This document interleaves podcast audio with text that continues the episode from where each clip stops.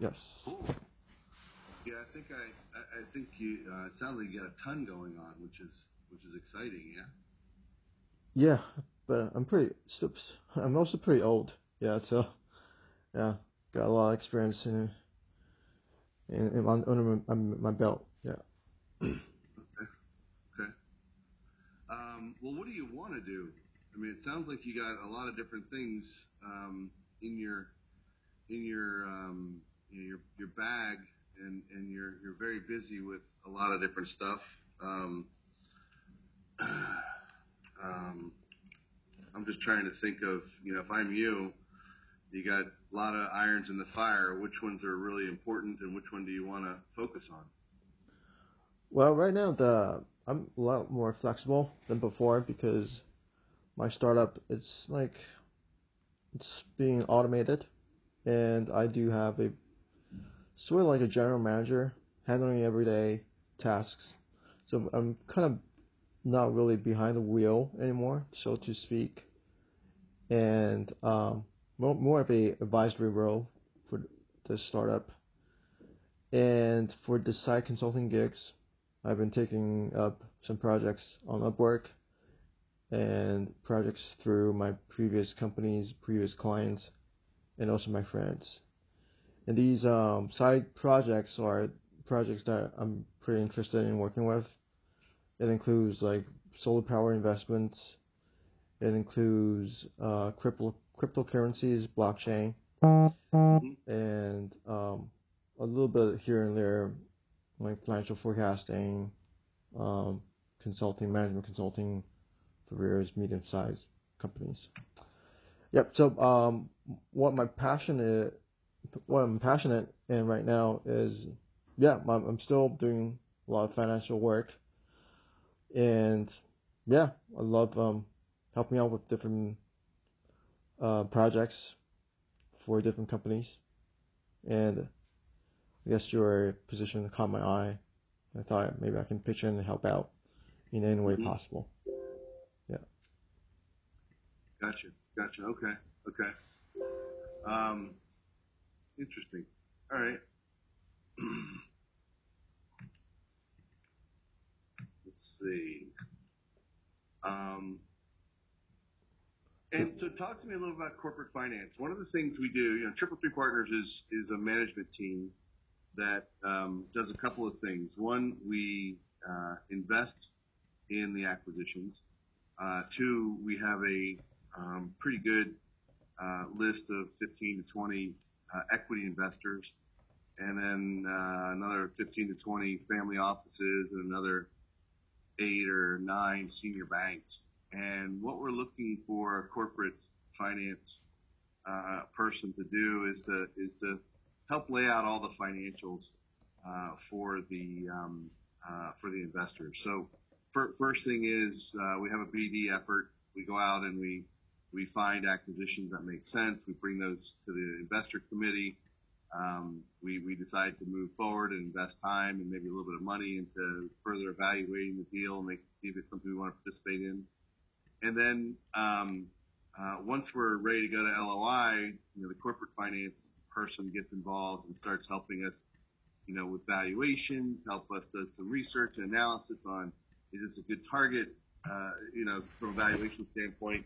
Um, uh, and then once we agree to a valuation, you know, we submit an LOI, which the corporate finance person is responsible for, um, along with the BD team, right? It's a, it's a collaborative effort, along with the investor committee. Uh, everybody participates in it.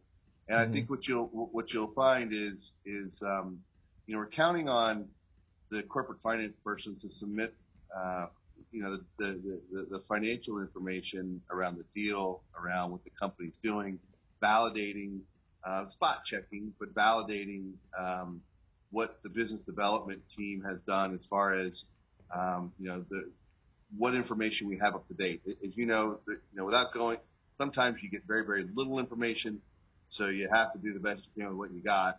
Uh, sometimes you get a lot of information, and you, yeah. you, know, you can really complete a, a full analysis. But we need the corporate finance person to kind of spot check that and make sure that um, the information's right. And then and then put together the, the presentation from a financial perspective for the um, for the investors. you know, what does the investment look like, right? The details and the structure of the investment. How much, how much equity, how much debt, how much, um, you know, overall capital stack are we looking for? Um, um, and then, you know, what do the returns look like, and, and, and all those sort of things. So I guess stuff you would be very familiar with, yeah. Oh yeah, I've did a bit of valuation for international deals, um, ranging from solar powers, uh, solar power plants in Bulgaria, Italy, Romania to uh, Ethiopian, Kenyan uh, water bottle businesses, uh, dairy plants, as well as honey processing uh, factories.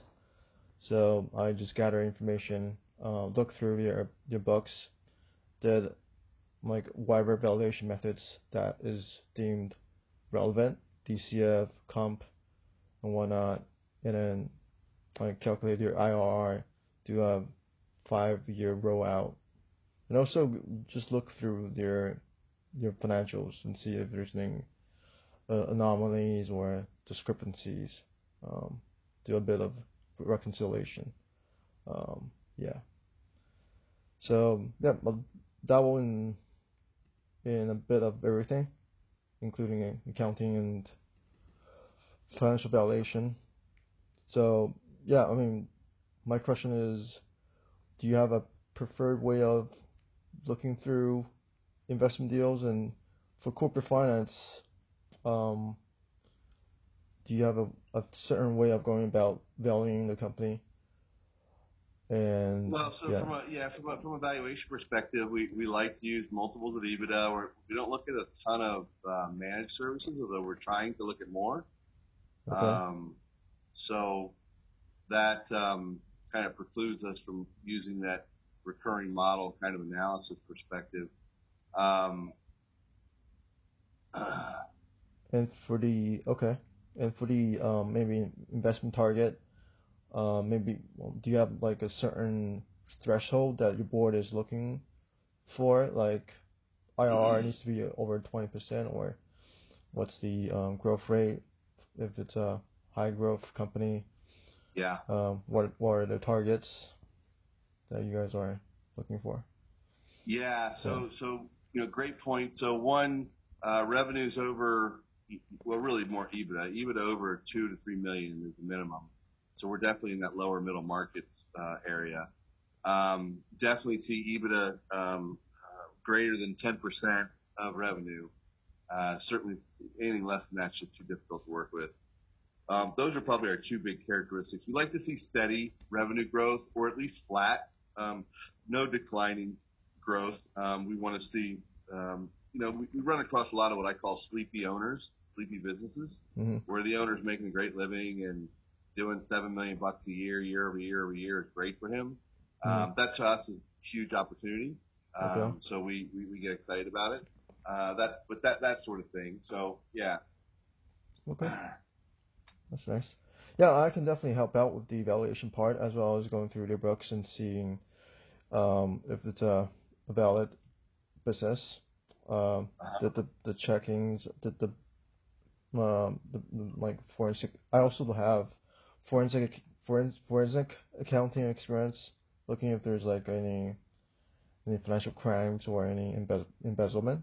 So just actually looking at your financial statements, uh, cash flow statements, the balance mm-hmm. sheets, and interviewing uh, key financial state uh, financial um, employees to see if there's any, any problem.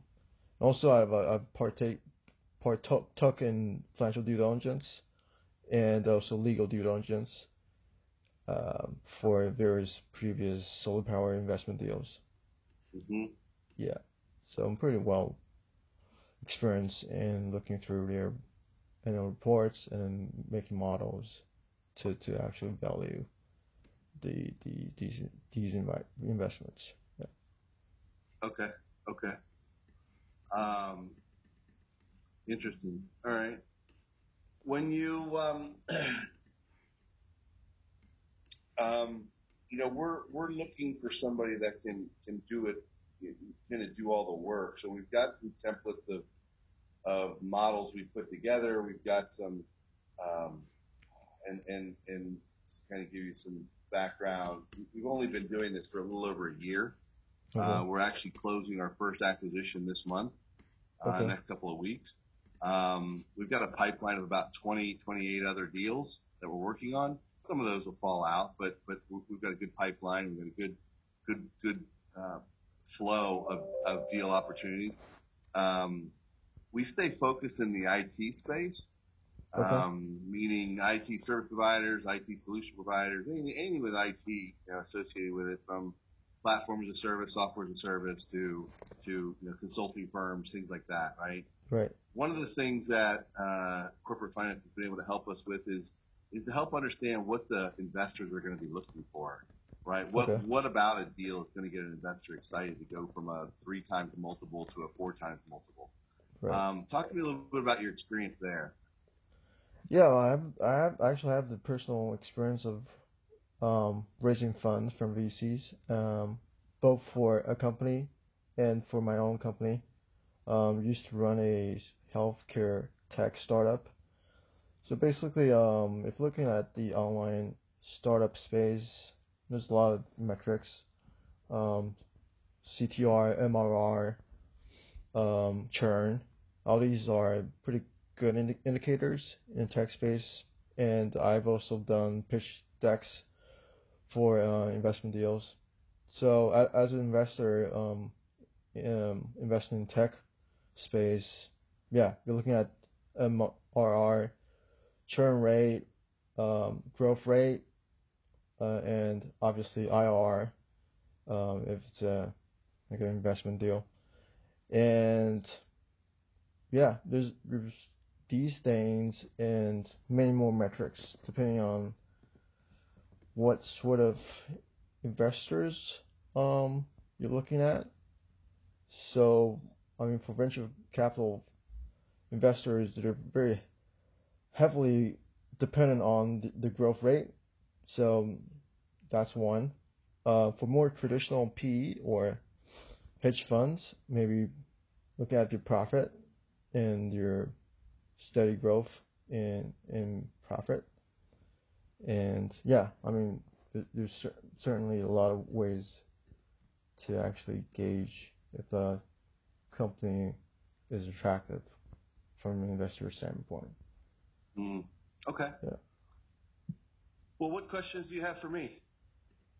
Um, yeah, I mean, um, are you guys looking for multiple roles, um, specifically in the corporate finance space on Upwork, or are you looking for uh just some le- lending hand that can do the whole thing, but be a lot more flexible, as in the um, the time or the um, yeah, I, I'm yeah, I, as as far as I know, like clients go on Upwork to find flexible employees that can work remotely, and perhaps pay them on an hourly wage, and then um, on the other side, um, maybe you're just starting out and you're looking for help, or um, lastly, maybe just looking for someone to assist as a a temporary um, assist assistant role.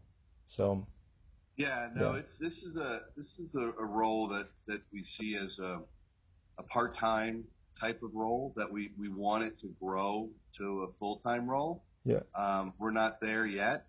Um, we certainly have a lot of um, uh, activity in the pipeline that'll get us there in the first you know two quarters of this year, I think.